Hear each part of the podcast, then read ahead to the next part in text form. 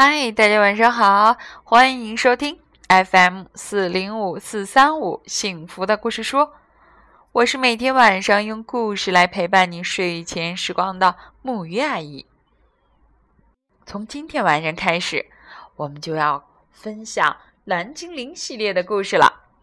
今天呢是第一本蓝妹妹的故事。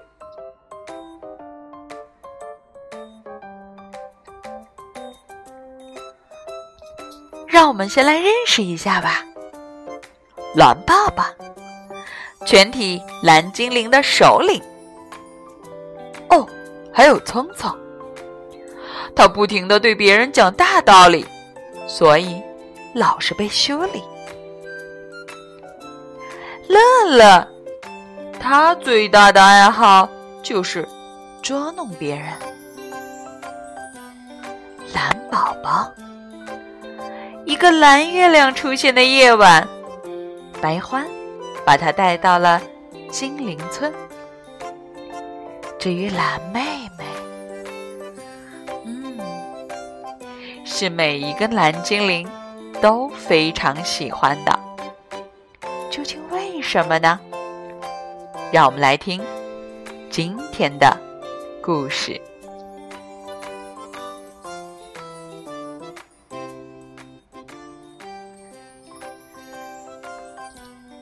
夜已经深了，巫师格格巫的破房子里，有扇窗户，仍然透着灯光。格格巫一面干活，一面在自言自语：“在蓝色粘土里加上几滴鳄鱼的眼泪，一条毒蛇的舌头和一点朱顶雀的脑浆，哈！这一次，我肯定能让那些可恶的侏儒们上钩。”原来格格巫正在准备一个恶毒的陷阱，希望抓住他最讨厌的敌人——蓝精灵。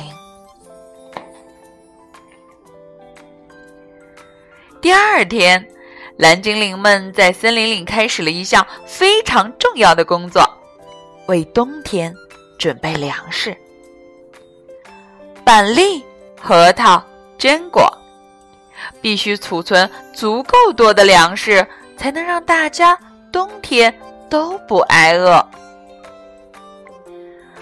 有一个蓝精灵和同伴走散了，他突然听到从不远的地方传来了奇怪的声音，那声音好像又尖又细的哭泣声。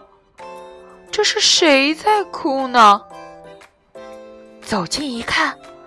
原来在空地上坐着一个奇怪的家伙。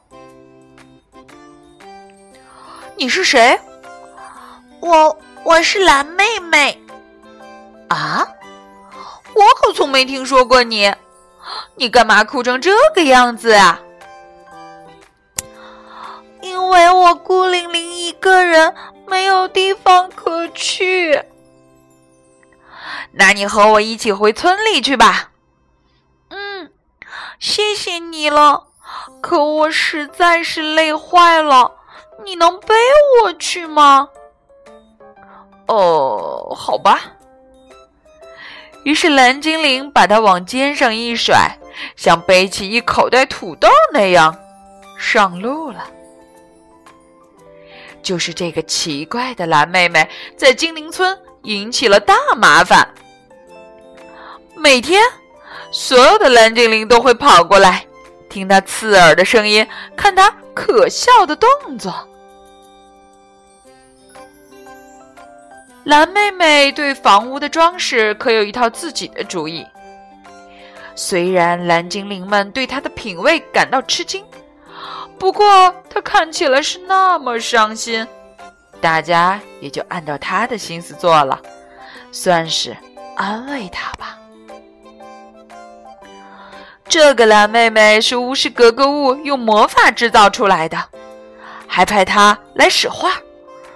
蓝妹妹每天都通通用魔法粉盒和她的主人通话。格格巫对她说：“你给我记住，你必须让他们喜欢你，只有这样，他们才会为你做任何事。遵照巫师格格巫的指示，蓝妹妹装出很热情的样子。她拥抱一下这个，又亲吻一下那个。可是大家并不喜欢她那虚假的样子。蓝妹妹等了很久，只来了一个乐乐。她还带来了一份礼物，你猜是什么？要知道，乐乐。可是专门调皮捣蛋的，他带来的是个炸弹包，砰的一声，吓得蓝妹妹哇哇叫。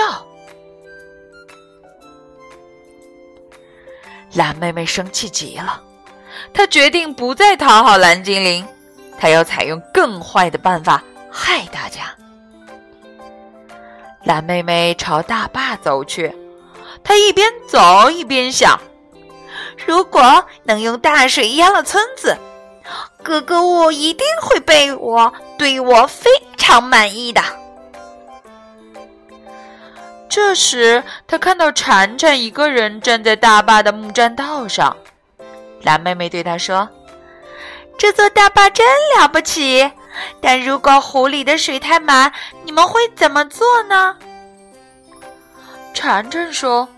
那我们就开闸放水。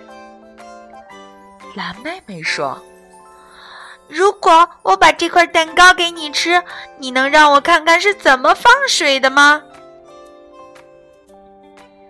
铲铲看了看那香甜的蛋糕，犹豫了一下，说：“呃，马上就好。”铲铲用力推动手柄，湖水猛地涌了出来。可他想把水闸再关上的时候，蓝妹妹却紧紧抱着薯饼不肯放手。铲铲大叫起来：“怎么回事？你疯了吗？你想让村子发大水吗？”蓝妹妹尖声大叫道：“是的，我就是想用水淹了村子。”很快。原本平静流淌的河水变成了滚滚的急流，大水向村子涌了出去。蓝精灵们都大喊大叫起来：“出事了！出事了！一定是大坝垮了！”为了不让大水淹了村子，婵婵和蓝妹妹打斗起来。蓝妹妹掉进了水里，一下子就被冲走了。她大声呼救。可是水流声比他的声音大多了。幸好蓝精灵们在去大坝的路上发现了他，他们冒着被大水冲走的危险，把蓝妹妹拉上了岸。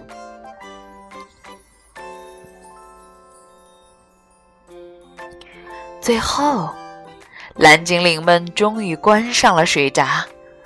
大水慢慢的退去了，现在就剩下一件事要做，这就是审判奸细蓝妹妹。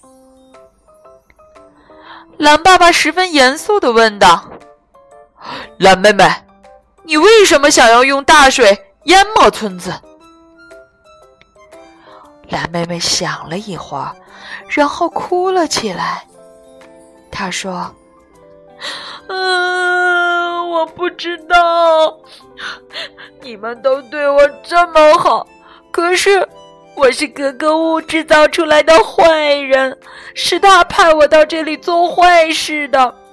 啊，我多想变成一个又善良又快活的蓝妹妹啊，就像你们一样。蓝精灵们听了这话，很感动。连生气都忘了。蓝爸爸说：“嗯，也许我能帮得上这个忙。”实验室里，蓝爸爸开始了紧张的实验工作。他在蓝妹妹的身上喷满了神秘的药水。蓝爸爸工作了很久，实验室的大门终于打开了。蓝爸爸宣布。我成功了，实验结果让人很满意。他说的不错，蓝妹妹完全变了，变得又善良又美丽。每个蓝精灵一见她就喜欢上她了。现在，大伙儿成天围着蓝妹妹，给她送花送礼物，为了她，蓝精灵争吵了起来，有的。还为她打起架来。蓝爸爸困惑的想：“看这架势，说不定这个蓝妹妹比原来那个更会添乱啦。”